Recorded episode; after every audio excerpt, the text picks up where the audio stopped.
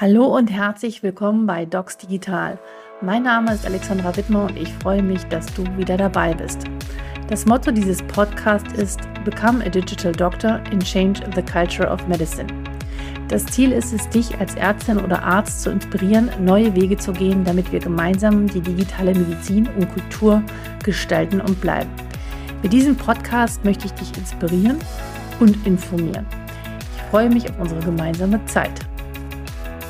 In dieser Folge ist Dr. Petram Imami bei mir zu Gast. Er ist der Präsident der Ärztekammer Hamburg, erster Vorsitzender des Marburger Bundes Hamburg und Oberarzt in der Neurochirurgie im UKE. Herr Dr. Imami und ich haben ein kleines Rollenspiel durchgeführt und so getan, als ob wir das Jahr 2030 haben. Wir haben über die mit fünf wichtigsten Skills gesprochen, die Ärztinnen und Ärzte im Jahr 2030 benötigen. Dabei haben wir auf das Thema geschaut, was überhaupt notwendig ist, damit wir digital fit werden und was passiert mit denen, die sich dem gegenüber verschließen. Warum wir eine neue Fehler- und Führungskultur benötigen, warum wir Ärzte gut daran tun, auf unsere eigene Gesundheit zu achten und warum die sprechende Medizin eins der wichtigsten Schlüssel der Zukunft sein wird. Ich wünsche dir viel Spaß beim Zuhören. Hallo und herzlich willkommen bei Docs Digital. Mein Name ist Alexandra Wittmer und ich freue mich, heute einen ganz besonderen Gast bei mir zu haben, und zwar den Dr. Petram Imami. Er ist Präsident der Ärztekammer Hamburg, der erste Landesvorsitzende des Marburger Bundes Hamburg und Oberarzt in der Neurochirurgie in der UKE. Herzlich willkommen. Vielen Dank für die Einladung, Frau Wittmer. Ich habe uns, ähm, ich habe mir für heute was ganz Besonderes ausgedacht ähm, und das sieht man auch schon hier hinten. Ich habe ähm, die Idee, mit Ihnen eine, ein kleines Rollenspiel zu machen, so ein bisschen in die Zukunft äh, zu gehen, ähm, um mal zu zeichnen, wie das Leben eventuell in acht Jahren ist. Also genau gesagt am 16.06.2030. Warum möchte ich das mit Ihnen machen? Weil ich der festen Überzeugung bin, dass wir dann in einer wirklich anderen Welt leben, auch ähm, in einer anderen medizinischen Welt wir erinnern uns, 2007 äh, ist das Handy oder das iPhone auf den Markt gekommen und wir können uns gar nicht mehr vorstellen, dass es nicht da war. Und das ist noch gar nicht so lange her. Und ähm, dementsprechend bin ich mir auch sehr sicher, dass die Dinge, die besonders in den USA, in dem Silicon Valley gerade mit Hochdruck, ähm, ja, an denen gearbeitet wird, uns übermannen werden und kaum noch einer davon eine Vorstellung hatte. Deswegen haben wir uns, habe ich mir ein paar Fragen ausgedacht und wir tun einfach mal so. Wir sind beide acht Jahre älter. Sie sind vielleicht schon der Präsid äh, Präsident der Bundesärztekammer und ähm, wir sprechen darüber, äh, was in den letzten acht Jahren passiert ist. Ähm, mal schauen, ob wir das hinkriegen. Manchmal ist es gar nicht so einfach, in dieser Gegenwartsform zu bleiben, aber wir haben jetzt das Jahr 2030. 16.06.2030 und ähm, ich würde sagen, wir starten einfach mal los. Ja. Lieber Herr Dr. Imami, Sie sind nun der Bundesärztepräsident. Wie sieht so Ihr Alltag zurzeit aus? Also ich sehe schon, wir arbeiten an einer Dystopie, wie viele empfinden würden. Der Imami ist Bundesärztekammerpräsident. der, der, der Alltag besteht natürlich darin, erstmal alle davon zu überzeugen, dass es sowas wie eine Digitalisierung gibt, auch wenn die Leute beim Blick aus dem Fenster das immer noch nicht glauben wollen. Insofern hat sich möglicherweise äh, nicht so wahnsinnig viel in den acht Jahren in den Kammern äh, geändert. Ähm, aber vielleicht kann ich die Leute damit davon überzeugen, dass wir endlich vom Papier wegkommen, dass wir in der Ärztekammer einiges digital machen, äh, so wie das eigentlich vor 12, 13 Jahren in anderen Einrichtungen auch der Fall war. Mhm. Mhm. Okay. Ich würde gerne auch mit Ihnen als erstes ähm, das Thema Aus- und Weiterbildung ansprechen. Ähm, es ist ja so, dass die in den letzten acht Jahren die Rechenleistung exponentiell gewachsen ist und das, was möglich ist, also die künstliche Intelligenz weiterzuentwickeln und Daten von Menschen in jeglicher Form zu erfassen und natürlich dadurch auch Einfluss auf eine frühzeitige Diagnosestellung und Therapie zu, äh, nehmen. Diese KI wird nach wie vor als äh, ja, weltverändernd beschrieben, vergleichbar mit der Erfindung des Internets und sogar der Dampfmaschine, habe ich gehört. Als ich damals im Jahr 2022 ähm, mal recherchiert habe, habe ich gerade mal eine Handvoll universitäre Einrichtungen gefunden, die so ein freiwilliges Curriculum zum Thema Digital Health äh, angeboten haben. Und ähm, dann habe ich bei den Ärztekammern geguckt. Die Ärztekammer Hamburg hat wenigsten, äh, hatte wenigsten etwas, aber auch das war sehr, sehr mau. Wie haben wir es geschafft? Also das ist jetzt meine Frage, in den letzten acht Jahren die Kolleginnen und Kollegen zu schulen und dem bewusst zu machen, dass das eines der wichtigsten Themen ist, das wir auf die Agenda ja, setzen mussten. Und wie haben wir es geschafft, so eine steile Lernkurve hinzubekommen, dass die Ärztinnen und Ärzte heutzutage im, zwei, äh, im Jahr 2030 damit gut umgehen können? Das war zum Glück zum Teil eine natürliche Entwicklung. Als das Operationsmikroskop eingeführt worden ist, musste man auch nicht jeden einzelnen Arzt sozusagen einarbeiten und dem beibringen, dass es ein Instrument gibt, das uns hilft, besser zu operieren, mhm. sondern sie haben sich dessen natürlicherweise angenommen und das in ihren Alltag integriert, damit Erfahrungen gemacht mhm. und das selbst auch geholfen, mit weiterzuentwickeln. Und so ähnlich ist es tatsächlich mit vielen anderen digitalen Tools auch passiert in der Zwischenzeit. Wir haben genug junge Leute in diesem Beruf, also wir haben viele, nicht genug, aber wir haben viele junge Leute in diesem Beruf, ähm, die auch mit einem anderen Bewusstsein im Umgang mit anderen Technologien aufgewachsen sind. Äh, sie waren sozusagen die Gewinnerkarte in dieser Entwicklung. Ähm, oh. Ich will nicht sagen, dass die jungen Leute, die ähm, äh, dass die jungen Leute ähm, sozusagen ähm, dafür verantwortlich waren, dass es diese Entwicklung gibt. Aber sie haben es mit in die Medizin teleportiert, wenn Sie so wollen. Und äh, wenn Sie sich, wenn Sie zurückdenken, es gab viele, viele Startups für medizinische Anwendungen, die aus der Medizin herauskamen und nicht aus der Industrie. Mhm. sondern aus den mhm. Notwendigkeiten mhm. im Alltag, die die jungen Leute erkannt haben und gesagt haben, na, das könnte man doch mit der technologischen Möglichkeit anders lösen.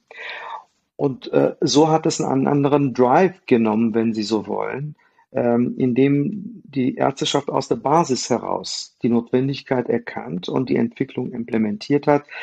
Ähm, einige Ärztekammern, wie die Ärztekammer Hamburg, war schlau genug, diese Entwicklung seinerzeit zu erkennen und sich dem anzuschließen mhm. und den Prozess zu begleiten, anstatt das laufen zu lassen. Das wäre tatsächlich gefährlich geworden, wenn wir gesagt hätten damals, ähm, wir wollen das alles nicht, das ist uns alles neu, das ist uns äh, alles suspekt. Ähm, hätten wir das so strikt gehandhabt, hätten wir keine Chance gehabt, Einfluss auf die Dinge zu nehmen. Und jetzt ähm, haben wir das glücklicherweise genutzt und entsprechend rechtzeitig auch Gedanken dazu gemacht, ähm, wie man das äh, ja didaktisch auch in den Alltag der Fort- und Weiterbildung der Ärzteschaft einbinden kann. Mhm. Wenn ich mich noch damals zurückerinnere, ich hatte im Jahr, das war 2021, habe ich mit einem jungen Medizinstudenten aus Göttingen ein längeres Gespräch geführt. Der hatte eine, eine, eine hatte einen Blog gegründet für ähm, Medizinstudierende zu den digitalen Themen. Und ich fragte ihn, wie denn so das Interesse unter seiner, ja, unter seinen Kommilitonen sei. Und er sagte, hm, die pauken alle Anatomie und machen alles andere, aber so richtig sind sie noch nicht dabei. Ich glaube, es gibt beide Lager oder es gab damals äh, beide Lager, aber ähm, ich glaube, wir haben schon dazu beigetragen und wie Sie schon sagten, es wurde zum Glück rechtzeitig erkannt, dass wir da mitmischen äh, dürfen und auch, dass ähm, Ärztinnen und Ärzte sich in dieser Entwicklung mit einbringen können. Ja, es gibt im Englischen eine sehr schöne Redewendung, das heißt Standing the Test of Time. Ähm, das mhm. heißt, dass eigentlich Zeit die strengste Richterin ist und äh, eine Art Siebfunktion hat. Mhm. Und ähm, ja, wir kennen es ja aus der, aus der Evolutionsbiologie, Survival of the Fittest wer es nicht erkennt, was die Entwicklung um, um ihn, um sie herum ähm, mit einem macht, der geht unter. Mhm. Insofern ähm, muss man sagen, das war auch ein evolutiver Prozess, bei dem die Skeptiker von denen Sie sprechen. Also und zwar die äh, Orthodox-Skeptiker, sage ich mal. Diese gehörige Portion Skepsis gehört ja immer dazu in der Begleitung von neuen Entwicklungen. Aber äh, diejenigen, die immer nicht wollen, ohne vorzuschlagen, wie es anders aussieht, Exakt. die hm. sterben irgendwann natürlicherweise aus. Ja. Ja. Und ich glaube, das war damals aber noch nicht so vielen wirklich bewusst, oder? Das war vielen nicht bewusst auf der einen Seite. Auf der anderen Seite äh, gab sehr, sehr viele Einwände, die auch nicht rechtzeitig erkannt worden sind. Also es gab ähm, hinsichtlich der, der Fragen der Datensicherheit und, und ähm, der Einfachheit der Handhabe ähm, vieler Dinge berechtigte Einwände aus der Ärzteschaft, die nicht rechtzeitig gehört worden sind. Das hat natürlich zu der Entwicklung beigetragen, dass ein Teil, ein Großteil des Marktes in privaten Händen liegt. Mhm. Das ist natürlich eine besorgniserregende Entwicklung der letzten acht Jahre gewesen, dass ähm, eine sozial getragene Medizin ein bisschen in den Hintergrund geraten ist, weil die kommerzielle Entwicklung ähm, und das politische Verschlafen vieler Dinge dazu geführt hat, dass es ein Mismatch gibt oder eine Dysbalance gibt zu Ungunsten kommerziell getriebener Medizin. Und äh, das ist eine Entwicklung, die in diesem Jahr 2030 besonders traurig ist. Das Rad der Zeit kann man zwar nicht zurückdrehen, aber es, man muss sich natürlich überlegen, wie möchten wir das Jahr 2040 haben. Ja, exakt. Ich erinnere mich noch daran, ähm, das war ähm, Ende 2022 hörte ich von der ersten riesigen großen europäischen digitalen Klinik. Ähm, ja, die kam schneller als wir dachten ähm, und, und äh, haben diese ganze Landschaft verändert, ja. Mhm. Ähm, ja. Sie wollten was sagen? Ich glaube, eins muss uns klar sein. Ja, wir haben, wir haben jetzt natürlich eine Vielfalt an Möglichkeiten, wie Menschen behandelt werden können. Das sagt aber noch nichts, ob die Behandlungsqualität tatsächlich viel besser geworden ist als vor zehn Jahren oder vor acht Jahren, als wir uns zuletzt mal gesehen und gesprochen haben. Ähm, das heißt, das, was wir auch so ein bisschen äh, versäumt haben die letzten Jahre, war die Evaluation dieser Entwicklung, dass wir das, was ich vorhin mit einer kleinen Portion Skepsis äh, oder Kritik gemeint habe, dass wir auch einmal schauen, was brauchen wir von all dem und was können wir zugunsten von Patientinnen und Patienten einsetzen, was kann zur Erleichterung der Arbeitsabläufe von medizinischem Fachpersonal führen und mhm. was ist tatsächlich rein kommerzgetrieben und was ist äh, ein lustiges Gimmick, was aber kein Mensch braucht ähm, was aber trotzdem existiert und, äh, und Geld kostet am Ende. Mhm. Und das ist etwas, was potenziell äh, dem ähm, ja, sozial getragenen ähm, Gesundheitssystem irgendwann endgültig das Genick brechen kann, wenn wir nicht aufpassen. Ja, dem kann ich nur zustimmen. Passend zu diesen, zu diesen Gedanken ähm, war noch eine andere Entwicklung damals, ähm, eine Herausforderung. Ähm, es gab damals viele Studien weltweit, aber auch in Deutschland, na, natürlich damals auch durch die Pandemie, Pandemie bedingt, dass ähm, Ärztinnen und Ärzte gar nicht mehr in der Patientenversorgung arbeiten wollten, unter anderem natürlich auch durch die Kommerzialisierung und den äh, Kostendruck und immer zu wissen, kann ich jetzt die Untersuchung machen oder muss ich den Patienten jetzt auf die Straße setzen, äh, weil ich das Bett wieder brauche. Ähm, viele hatten diesen Drang, äh, ja, was anderes zu machen oder nicht mehr dort tätig zu sein. Ähm, ich selbst habe damals fast 100 Ärzte gesprochen in äh, Form einer Rekrutierung von telemedizinischer Arbeit damals. Die sagten, ich will das nicht mehr, ich, ich halte es nicht mehr aus.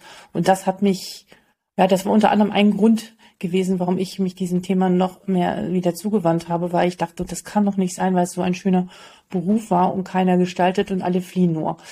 Ähm ich erinnere mich noch an die Zeit, als ich, äh, ich habe noch ein AIP gemacht, ich glaube, Sie auch. Ähm, ja. Ich war eine der letzten, die es gemacht hat. Ähm, ich erinnere mich, es gab überhaupt keine Arztstellen. Es gab viel mehr Ärzte als verfügbare Stellen. Ich erinnere mich, dass an der Charité damals, wo ich studiert habe, die Kolleginnen und Kollegen umsonst gearbeitet haben und man war eher cool, wenn man richtig verausgabt war und wer früh nach Hause ging, der wurde als der Loser bezeichnet. Also es war es waren völlig andere Verhältnisse. Das hat sich natürlich massiv verändert ähm, im Vergleich zu damals. Ähm, aber was ist denn wieder passiert in den letzten acht Jahren, um die attraktive, die Attraktivität dieses Berufes wieder zu erhöhen und daran auch Spaß zu haben und diesen Trend abzuwenden? Also der Arztberuf ist ja, wie Sie schon sagen, zweifelsohne ein besonderer, spannender und erfüllender Beruf. Ich glaube, dass die Rahmenbedingungen ähm, das uns allen lange vermiest haben. Also Sie haben die mhm. Zeit angesprochen, die habe ich ja auch mitgemacht und den Arztmangel und äh, ohne Vertrag weiterarbeiten. Ähm, ich glaube, das, was endlich nötig war, und das ist ja in der Zeit auch passiert, war ein Turnover innerhalb der Ärzteschaft. Mhm. Das heißt, auch die Führungskräfte in der Medizin mussten lernen, dass es nicht cool ist, so zu leben, sondern dass es cool ist, produktiv zu sein, ähm, einen freien Geist zu haben, ähm, auch mal Nein zu sagen. Das ist ganz wichtig in der Medizin. Das ist auch vor allem im Fehlermanagement ganz wichtig.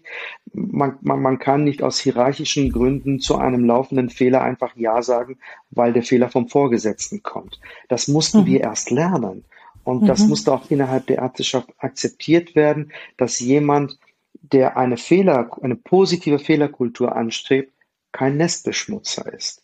Mhm. Und das hat tatsächlich dazu geführt, dass irgendwann die Führungskräfte, die wir in der Medizin hatten, auch von einem anderen Holz geschnitten waren, mhm. aus einem anderen Holz geschnitzt waren und ähm, entsprechend auch das Arbeitsklima irgendwann ein anderes wurde. Es wurde nicht immer alles einfacher, es wurde nicht alles besser.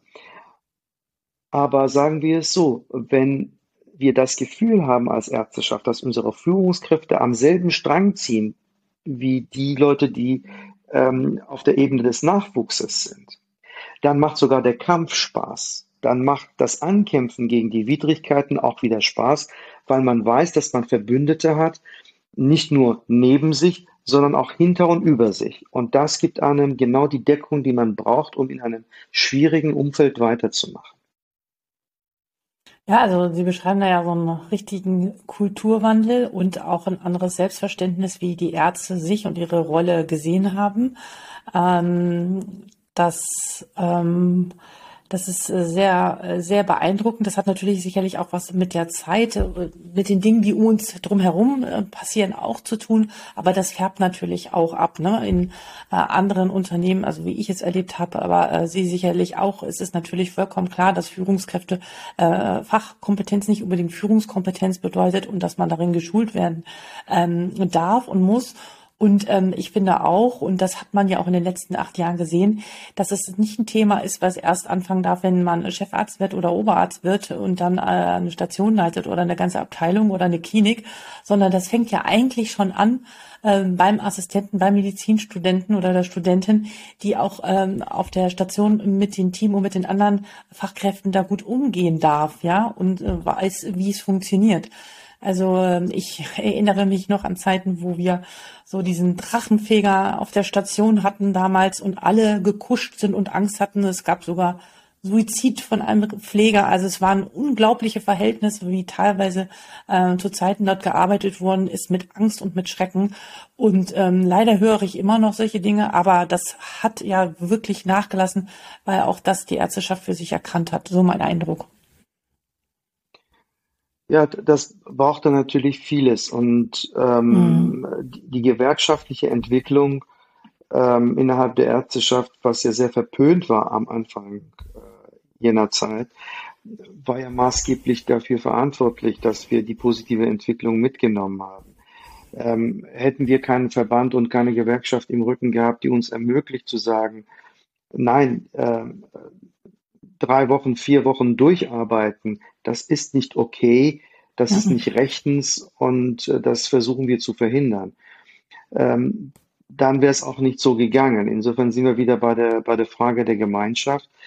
ähm, auch für die Entwicklung innerhalb der Ärzteschaft äh, war eine Gemeinschaft nötig, um mhm. gegen diese Art von Obrigkeit anzukämpfen und anzukommen.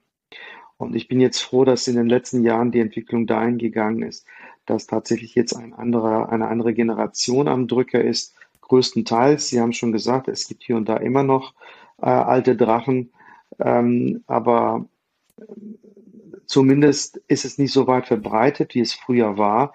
Und das, was auf alle mhm. Fälle da ist, ist ein anderes Bewusstsein, ein anderes allgemeines Bewusstsein, dass genau jene Zustände nicht in Ordnung sind, auch wenn ab und zu mal so ein, so ein Backlash sozusagen Richtung rechts versucht aufzuflammen. Aber ich glaube, das kriegen wir gut in den Griff. Ja, und ich denke natürlich auch, dass äh, eins ein hilfreicher Faktor äh, war, dass natürlich die also die, die, die sozialen Medien und überhaupt der Austausch äh, einfach noch viel einfacher wurde als um die Nullerjahre, ähm, wo man äh, nicht so viel mit anderen in Kontakt kommen konnte oder vielleicht in seinem Verband oder so weiter. Aber ähm, ich finde, dass es äh, durchaus ähm, die sozialen Medien überhaupt das Netz und die Vernetzungsmöglichkeiten deutlich zugenommen haben und in den letzten Jahren natürlich noch viel mehr. Ähm, das äh, ein Faktor war, was zu dieser Offenheit beigetragen hat. Mhm. Ich ein Thema, was mir natürlich aus meiner therapeutischen äh, Brille immer noch sehr wichtig erscheint und was ich äh, äh, nochmal gerne mit Ihnen auch ansprechen möchte, war, dass damals das Thema Arztgesundheit, wenn man das gegoogelt hat, relativ wenig äh, zu diesem Thema erschienen ist. Und man konnte ja auch wieder weltweit überall Studien lesen, wie belastet doch Ärzte seien. Jeder Vierte hätte einen Burnout. Es gibt Depressionen, Ängste, Trauma, Tablettenabhängigkeiten, Alkohol, ähm, äh, Sucht, alles nicht zu unterschätzen. Ähm, auch die Suizidrate von Ärzten wurde immer als höher betrachtet im, im Vergleich zur Normalbevölkerung. Ähm, natürlich ist das ein Teil, was mit diesen Arbeitsbedingungen zusammenhängt, aber ich glaube nicht nur. Und ich habe mich umgeschaut. In, äh, in den USA, in England und auch Australien gibt es auch sogar teilweise von der Regierung geförderte Programme, wo Ärzte sich anonym hinwenden können, um Unterstützung äh, zu bekommen und wo es in Anführungsstriche schon total normal erschien, sogar damals schon, dass das einfach dazugehört. So.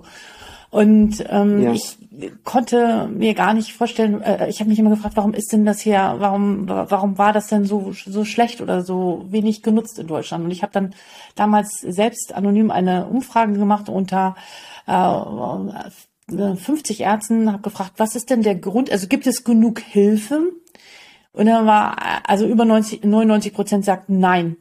Und dann habe ich gefragt, was würden Sie denn tun, wenn es da wäre? Was hält Sie denn davon ab, die Hilfe in Anspruch zu nehmen? Und eines der häufigsten Antworten war, der, die Scham, äh, zu, sich zu schämen, nicht mehr zu funktionieren und auch auszufallen und dann den Kollegen zu belasten, der dann irgendeinen Dienst übernehmen äh, muss. Das war ein äh, wesentlicher Faktor. Und auch die Angst davor, dass der Arbeitgeber, die Krankenkasse oder die Versicherung davon erfährt. Und ähm, das hat dazu geführt, dass viele einfach andere Bewältigungsstrategien äh, genutzt haben und die nicht immer unbedingt vorteilhaft oder gesundheitsfördernd sind. Ich ich kann es ich, ich kann's immer noch nicht glauben und ich konnte damals nicht glauben, dass die, die dass Ärztinnen und Ärzte ihre eigenen Bedürfnisse so mit Füßen treten und gleichzeitig aber für Patienten da sein wollen. Das, das äh, passte doch irgendwie nicht zusammen. Und dann habe ich gesehen, dass in den letzten Jahren, und was ich natürlich sehr begrüße, dass es eine völlig andere Entwicklung gegeben hat, dass auch die Arbeitgeber, die Kliniken, die Praxen erkannt haben, dass äh, Mitarbeiterzufriedenheit nicht nur monetär äh, zu, äh, zu unterstützen ist, sondern es auch andere Faktoren gibt. Und was lange ja schon in der, ähm, in der Therapieszene bekannt war, der, die Möglichkeit, Supervision anzunehmen, ähm, ist in den letzten Jahren jetzt auch in die Kliniken eingezogen als Selbstverständlichkeit auf Intensivstationen, aber egal an welcher Stelle ohne dass irgendjemand denkt, wenn ich das in Anspruch nehme, bin ich jetzt irgendwie ein Weichei oder kann es nicht, sondern dass es ganz natürlich geworden ist, auch dass Ärztinnen und Ärzte Menschen sind, die auf ihre mentale Gesundheit achten dürfen, sollen und müssen zum Wohle der Patienten und natürlich sich selbst. Was denken Sie dazu? Ja, äh, das haben tatsächlich die Ärztekammer aber sehr früh erkannt, muss man sagen.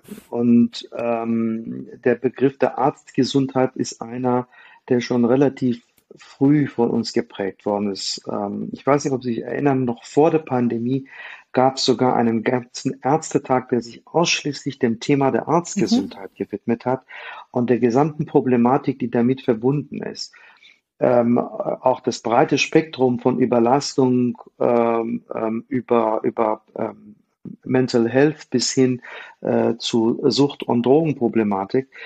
Das haben wir alles tatsächlich offen thematisiert und die Ärztekammer Hamburg äh, hat schon seit sehr, sehr vielen Jahren sogar das Angebot äh, der anonymen Suchtberatung und Begleitung mhm. äh, innerhalb des Kollegiums. Und äh, das Programm führen wir natürlich nach wie vor fort. Ähm, aber gerade weil es anonym ist, gerade weil es gedeckt ist und gerade weil es Sicherheitsräume anbietet, ähm, ist es gut akzeptiert und angenommen. Ähm, natürlich gibt es eine Dunkelziffer. Wir werden über viele nicht erfahren, die sich eben nicht an uns wenden. Das ist schon klar. Mhm. Ähm, aber dass das ein wichtiges Thema ist, ist auch in der Selbstverwaltung Gott sei Dank rechtzeitig angekommen. Ich will es mal anders sagen, so, so ähnlich wie mit der Frage der Arbeitszeit, die Sie vorhin angesprochen haben, war es auch im Falle der Arztgesundheit erst ein Thema, dass, ähm, dass bestimmte Verbände erst vorantreiben mussten, bevor mhm. es auch innerhalb der gesamten Ärzteschaft tatsächlich als Problem erkannt und angenommen worden ist. Und äh, das Problem zu erkennen, ist ja die erste Stufe dafür, dass man überhaupt dann Strategien dagegen entwickeln kann. Solange man das Problem grundsätzlich leugnet und sagt, gibt's nicht, kann man natürlich auch nichts machen. Das heißt, das da sind wir wieder beim Wort, was immer als das Netzbeschmutzen empfunden wird, nämlich das Publikmachen eines vorhandenen Problems. Mhm. Das ist manchmal in der konservativen Welt der Medizin nicht immer sehr einfach. Das heißt, mhm. äh, den richtigen Grad zu gehen zwischen äh, niemandem auf den Schlips treten, aber auf der anderen Seite trotzdem Problembereiche klar zu benennen und zu formulieren, das ist eine große Kunst, in der Welt der Medizin, würde ich mal behaupten. Ähm, vielleicht ist es in anderen Branchen auch so, nur weil ich nicht dazu gehöre, kann ich das nicht vergleichen. Aber als einer, der in diesem System drin ist, habe ich immer das Gefühl, wir sind doch ein kleines Stückchen manchmal konservativer als andere Berufsgruppen. Äh, ganz schön doll. so, also ich habe ja nur in anderen Welten auch gearbeitet und äh, definitiv schon. Aber natürlich, das hat auch mit der Rolle und die Identität des Arztes zu tun und auch wie uns andere wahrnehmen. Ne? Auch wenn dieser dieser Spruch des Gottes in Weiß natürlich äh, ja. vieles auch schon hinterfragen und nicht mehr so sehen, ist trotzdem immer noch eine gewisse Ehrfurcht und Haltung gegenüber Ärzten da. Ist ja auch gut, aber da, damit verbinden wir auch eine gewisse Verpflichtung und man hat, viele Menschen haben eine Erwartungshaltung an uns und dementsprechend wollen wir der auch die erfüllen und dann müssen wir halt auch funktionieren. Und wie passt funktionieren zusammen mit auch sich sensibel zeigen und zu zeigen, auch ich habe Bedürfnisse und brauche Unterstützung. Und weil ich das äußere, ist das ein starkes Zeichen. Ja. Ja, absolut. Aber wenn ich das vielleicht ähm, etwas optimistischer färben darf. Ähm, Sie merken, alle Themenblöcke, die wir ansprechen, ähm, haben einen Kerngedanken, nämlich, dass irgendeine Veränderung, irgendein Wandel zu einem Zeitpunkt aus der Ärzteschaft heraus selbst entstanden ist. Natürlich gibt es äußere Einflüsse und es gibt Druck von außen, das ist zweifelsohne, aber wir waren immer schlau genug, diese, diese Entwicklungen zu erkennen und das in unserem ärztlichen Alltag einzubinden und äh, entsprechend die Abläufe anzupassen und zu verbessern. Ähm, das musste niemand anderes für uns tun. Also mhm. es, es, hat niemand anderes gesagt, äh, ihr arbeitet zu viel und ihr müsst es verändern. Nein, wir haben erkannt, dass diese Art zu arbeiten der Qualität unserer Arbeit schadet und wir haben das angepasst. Mhm. Und auch beim Thema Digitalisierung habe ich, habe hab ich Ihnen erzählt, ja klar gibt es viele Unternehmen und Konzerne, die versucht haben, Produkte auf den Markt zu werfen. Aber die genialsten Ideen der letzten Jahre, die kamen von unseren eigenen Kolleginnen. Definitiv. Und, und sie waren allem, so, weil das die brauchbarsten waren. ja, und sie haben, sie wissen, was die Patienten brauchen und äh, sie müssen ja. nicht irgendwelche User Experience oder irgendwelche Umfragen durchführen, wo sie irgendwie fünf Leute fragen und dann wird daraus äh, ein Produkt gebastelt. Nein, sondern das ist Erfahrung, die viele Jahre besteht und ähm, ist ganz, hat, hat eine ganz andere Dynamik, ja. Zum letzten Punkt, den ich komme, äh, ja, möchte ich gerne übergehen, und zwar mh, mm, dem äh, Thema ähm, der Kommunikation. Und zwar ist es ja so, damals war es so, ach, ich glaube, das hieß nochmal wie DRG oder so. Furchtbares Wort, Unwort. Ja, ja, ja, genau damals wurde immer gesagt, ja, die sprechende Medizin, der wurde keine großen äh, Aufmerksamkeit beigemessen, es wurde nicht vergütet und ähm, das haben auch viele ärztliche Kolleginnen und Kollegen natürlich immer wieder zu Recht beklagt.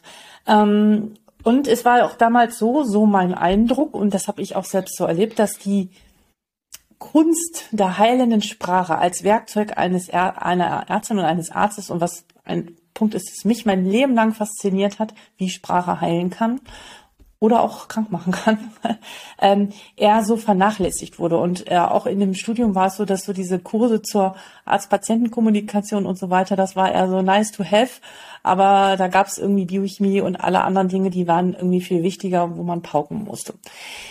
Ähm, heutzutage ist es ja so, dass aufgrund dieser ganzen Datenmengen, wir brauchen ja Menschen oder Ärzte, und das ist ja auch meiner Meinung nach aktuell so die letzte Bastion, die wir haben, brauchen wir Menschen, die diese ganzen Dinge, die erhoben werden, patientengerecht übersetzen und filtern, was, was geht und was, was geht nicht.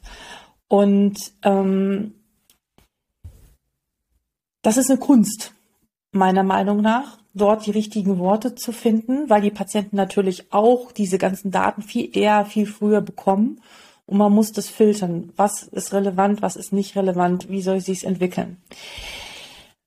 Wie sehen Sie das oder was haben wir unternommen in den letzten acht Jahren, ähm, um die Ärzte dahingehend zu schulen? Oder vielleicht haben die Ärzte es auch wieder von sich heraus äh, gestaltet, ähm, dorthin zu kommen, dass diese Faktoren, die noch nicht von der KI äh, äh, äh, ja oder noch nicht ähm, äh, na, helfen Sie mir, jetzt fehlt mir gerade das Wort, Technolo ähm, ja, von der Technologie übernommen werden sind. kann. Und zwar ja. das Thema mhm. Empathie, ne, ähm, zuhören ja. und auch wirkliche eine wirkliche gute Sprachführung, ja. Also äh, es gibt Wörter, die kann man sagen, die eröffnen eine Welt und es gibt Wörter, die können einen Menschen von heute auf morgen wirklich sterben lassen, so ungefähr. Ähm, wie haben wie haben wir es geschafft oder wie wurde dieses Thema der Kommunikation, also dieses ureigenste Kompetenz der Ärzte wieder stärker in den Vordergrund gehoben? Ähm, also zum einen haben wir es ganz pragmatisch gelöst, indem wir versucht haben, Dinge im Medizinstudium schon zu implementieren. Es gibt ja, mhm. es gibt ja Curricula, es gab Curricula schon recht früh, die dazu gedient haben, dass man genau die Kommunikation ähm, einübt und lernt in bestimmten Fachdisziplinen, ähm, so zum Beispiel so in onkologische Fächer oder mhm. in anderen Fächern ähm, ist es bereits in der Weiterbildung Bildungsordnung implementiert, dass man ähm, die Kommunikation, das Überbringen schlechter Nachrichten sozusagen ähm, auch einübt und lernt ähm, als Bestandteil der Weiterbildung zum Facharzt zu Fachärztin. Also es geht nicht nur darum zu schneiden und zu nähen und äh, zu pieksen, sondern dass genau dieses kommunikative Element eine entscheidende Rolle in der Patientenführung auch spielt und in der Patientenbegleitung. Führung mhm. ist so ein merkwürdiges Wort in diesem Kontext. Ähm, aber das haben wir früh erkannt und eingebaut. Ein großes Problem bei der Umsetzung im Alltag allerdings ist ja immer gewesen, dass man versucht hat, mit den Abrechnungswesen sozusagen ähm, die Frage, was vergütet werden kann, zu versachlichen. Und das sagt schon das Wort. Beim Versachlichen haben wir die Vermenschlichung total vergessen, aus mhm. Verloren. Mhm. Es ging immer um die Sache, nie um den Menschen. Und das war die gefährliche Entwicklung, die Gott sei Dank irgendwann mit den DRGs begraben worden sind, ähm, weil die DRGs ja dazu beitragen, dass sie sozusagen den Handschlag, den sie machen, vergütet bekommen und zwar in einer so knappen Form, dass am Ende sozusagen viele Einrichtungen äh, dieses Modell auch nicht überlebt haben seinerzeit, wenn Sie sich erinnern. Wenn mhm. ich gehässig wäre, würde ich sagen, das war auch der Sinn und Zweck der DRGs, dafür zu sorgen, dass viele Einrichtungen geschlossen werden, ohne dass ein Politiker oder eine Politikerin diese Entscheidung treffen muss. Das mhm. hat denen einfach die Entscheidung abgenommen, indem man ähm, das Ganze hat laufen lassen sozusagen und viele Einrichtungen hat einfach in den Ruin laufen lassen mit diesem DRG-Modell. Ähm, und das hat natürlich dazu geführt, dass durch, ähm, durch dieses Konkur wirtschaftliche Konkurrenzmodell, was dadurch entsteht, durch den Wirtschaftsdruck, der dadurch entsteht, man versucht, die Aufgaben immer mehr zu komprimieren. Und was ist aus der Sicht eines, ich sag mal, übersachlichen Modells am ehesten zu komprimieren oder verzichtbar? Das Reden. Wer braucht das denn schon?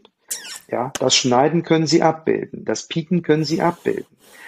Äh, die Zuwendung, die Begleitung, äh, die Beratung, äh, das ausgiebige Zuhören. Manchmal muss man ja nicht mal reden als Ärztin oder Arzt. Manchmal ist es ja schon für die Betroffenen eine große Hilfe, wenn man ihnen zuhört.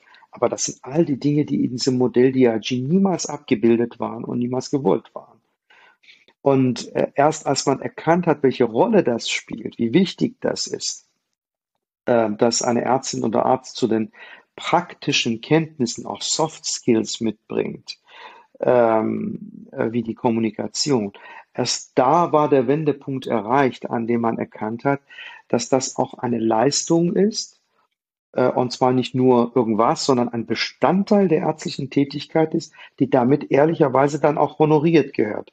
Und es geht dann natürlich nicht nur ums Geld, das ist nicht der Punkt. Wenn wir sagen honoriert, dann bedeutet das, dass es als Teil der ärztlichen Arbeitszeit begriffen wird. Das heißt, man muss dafür Freiräume schaffen, dafür muss man entsprechende Ressourcen schaffen. Das ist das Geld, was wir brauchen, um Ressourcen zu schaffen, um Freiräume zu schaffen, um genau dieses kommunikative Element, den Platz zu ermöglichen, den er braucht in der Medizin. Ja, und ich glaube, das ist auch die, die Rolle, wenn wir jetzt nochmal so zusammenfassen, wie wird die Rolle von uns Ärztinnen und Ärzten im Jahr 2030 und 2040 sein? Und ich glaube, das wird eins der Kernelemente sein, oder? Ich glaube, die Lotsenfunktion wird eine große Rolle spielen. Also ja. es, es wird vieles, was wir heute händisch machen, technologisch sicherlich machbar sein. Die Frage der menschlichen Begleitung durch diesen Irrwald und vielleicht ja. teilweise auch Führung äh, durch diesen Wald äh, oder durch diesen Irrgarten wird die Aufgabe der zukünftigen Ärztinnen und Ärzte sein, noch mehr als das jetzt schon ohnehin der Fall ist. Ja.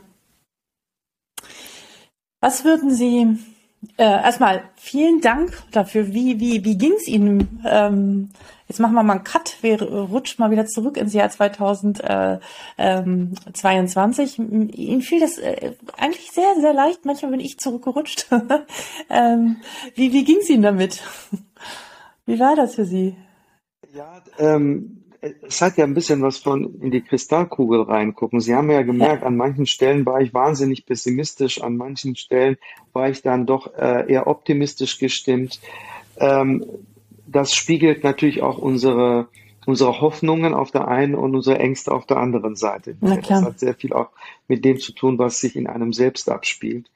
Ähm, aber am Ende des Tages bin ich doch sehr optimistisch. Ich sage, ähm, die Welt hat die letzten Jahrmillionen auch sich weiterentwickelt und gedreht, äh, obwohl Einstein, Mozart und andere kluge Köpfe gestorben sind, gab es immer neue und immer kluge Gedanken und ich glaube, in der Zukunft wird es auch nicht anders sein. Ja.